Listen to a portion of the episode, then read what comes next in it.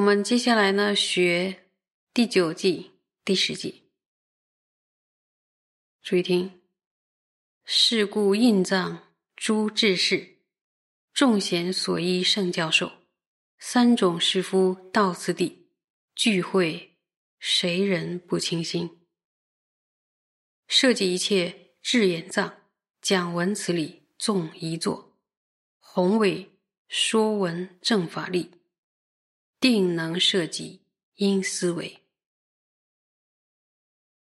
那么这两个记忆在讲什么呢？就是历史造论，说由于具足前面所说的四种书圣，而且还要具足三种书圣。广论上讲的还记得吧？三种书圣是哪三种呢？就是第一种，由于所有显密的内涵都设在道次第中，所以这个道次第教授具有。所全圆满的书圣。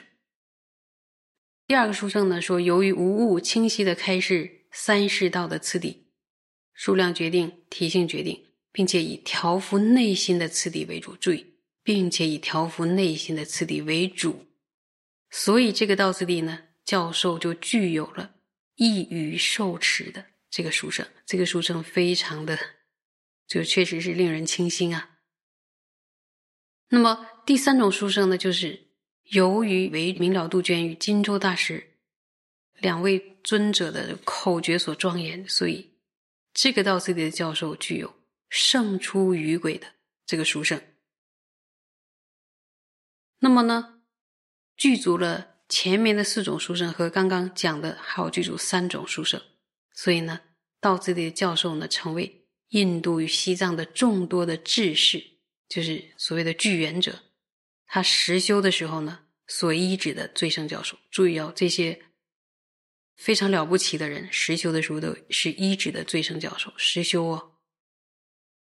那么呢，这种完备无缺、无错无拗的三十道次第，凡是具足智慧、正直的人，有谁不为之倾心呢？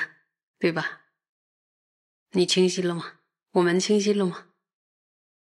这是说什么意思？意思就是，凡是具有智慧的人，都会倾心于道次第的教授，因为太好用了嘛，调心啊。所以道次第教授设计了一切圣者之言的心要，佛陀基于增上生而宣说的一切法。注意，他都总设于哪里啊？下士法类，或者共下士的共下士的法类中。那么基于小乘决定胜而宣说的一切法呢？都总设于中士道法类或者共中士道的法类中，那么基于一切相知而宣说的一切法，都总设于上世道的法类中。大师在这里边说到摄集，就是有善知识解释说，这个摄就是统摄，集大家知道汇集。那么为什么大师要特别强调统摄与汇集这？两个词呢？佛陀之所以宣说八万四千法门，是为了什么呀？就是为了利益不同根基的众生，对吧？就是各有所好，根基也不同。就像一个妈妈煮那个食物，哎，小孩的口味都不一样。他用这种方式，他能够吃得很壮；那个用那种方式，所以呢，佛陀就讲了八万四千法，为了利益不同根基的众生，并且呢，佛陀希望透过宣说正法，能够让众生承办想要承办的利益。而佛陀宣说正法的原因，是指希望众生承办今生的利益吗？佛陀希望众生修学佛法，一定是不只是承办此世的利益，因为此世的利益很短，很快就过了，无常。那么佛陀是希望我们能进一步看到更长远的利益，就是来世的利益，甚至是更远的，所以。众生追求的来世的利益，可以分为现前跟就近两个部分。那么现前呢，指的是人天的增上升；而就近呢，就是又分为什么？解脱与一切变质的这个佛果。所以第一个统摄的意思是说，佛陀所宣说的一切法，都是希望众生能够借此承办三种利益。这个是“摄”字的这个意思。那么汇集呢？注意，汇集是指佛陀所宣说的法了。能够承办三种众生所需的三种利益呢，是统摄在三十道次第当中。那么三种利如何统摄在三十道中呢？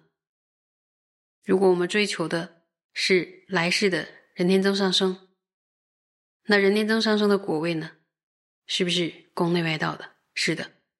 那如果我们想要承办人天的增上生，就必须要修学哪一个师傅的法类啊？是下师傅的法类。那更进一步呢？如果想要吸收解脱，从哪里解脱？从轮回中解脱啊，从生死中解脱，就是啊，不愿意这样聚聚散散的人天三个道这样来回的在三界里沉沦，所以那就必须要修学中士道的法类。更进一步呢？如果想要承办圆满的佛果，我们就必须修学上士道的法类。如果一开始我们要准备修学上师道的法类，那么下师道和中师道前面要加个什么共，对吧？共中共下。所以呢，佛所宣说的一切法，都是为了承办三种不同的利益，而承办三种不同的利益的方法呢，完全统摄在三世的道次第当中。这就是呢，集汇集的这个意思。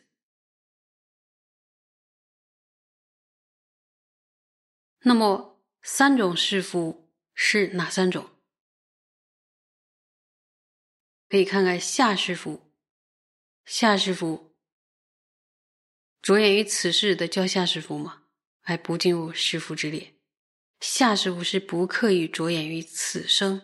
而是希求后世增上生的圆满，他已经比比此世呢更遥远一点，更悠远一些，看得更远一些，所以他承办后世的增上生的因哦。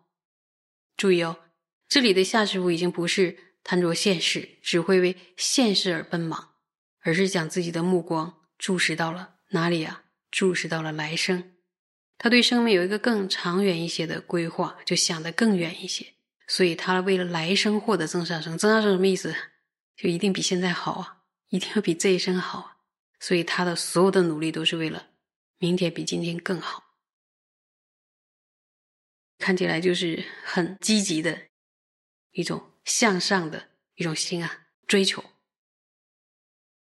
那么钟师傅呢？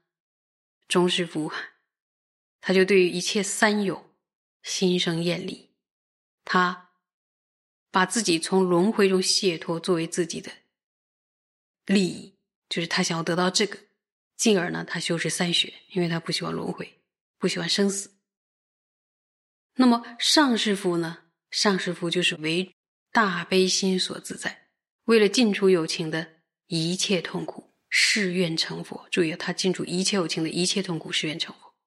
为了成佛呢，他修学的就相当广，发菩提心啊，然后六度万行。还有什么两种道次第等等，就是无量法门誓愿学。所以希求妙行的人们呢，对于这个教授呢，纵然仅仅注意啊，纵然仅仅最低下限只有一座，也就是呢，应当非常精确的讲说与听闻。讲闻这个教授，哪怕是仅仅讲说一座，或者说呢，听就听一座，听闻一座。就能够汇集讲说与听闻正法的广大力。现在我们是不是呢？要看我们发心是不是？如果发心听闻给力做得很好，就能涉及讲说听闻八万四千正法运的不可思议的功德。所以我们现在一起学习，是不是赚到了？所以大师特别叮咛我们说：应思维，应思维。就是我们一定要去思维讲闻道次第的殊胜利，无论是呢说法者还是听法者，只要以良善的动机，就是以殊胜的动机讲说听闻道次第的内涵，哪怕呢讲说听闻的时间，注意只有一座，那么呢讲闻正法。讲和闻正法所产生的利益，也是难以想象的、不可思议的多。我们是无法知道有多多的，有没有很开心啊？